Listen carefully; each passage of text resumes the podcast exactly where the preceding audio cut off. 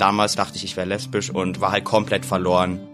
Zwölf Identitäten, zwölf Porträts. Queeres Leben sichtbar in Freiburg. Weil wir einfach gemerkt haben, dass es für uns als Mensch einfach passt zusammen und da das Geschlecht eigentlich nie im Vordergrund stand. FreiburgerInnen unsichtbar? LSB, TTIQ-Menschen in Freiburg. Für mich ist eine Normalität, dass alle Menschen so sein können, wie sie halt sind.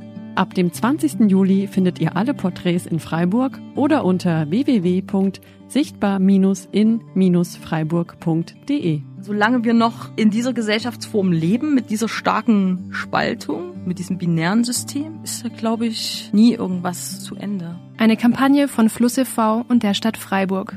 Fotografiert von Severin Poti, Podcasts produziert von Radio Dreieckland. Deswegen ist Queer sein durchaus auch etwas Politisches.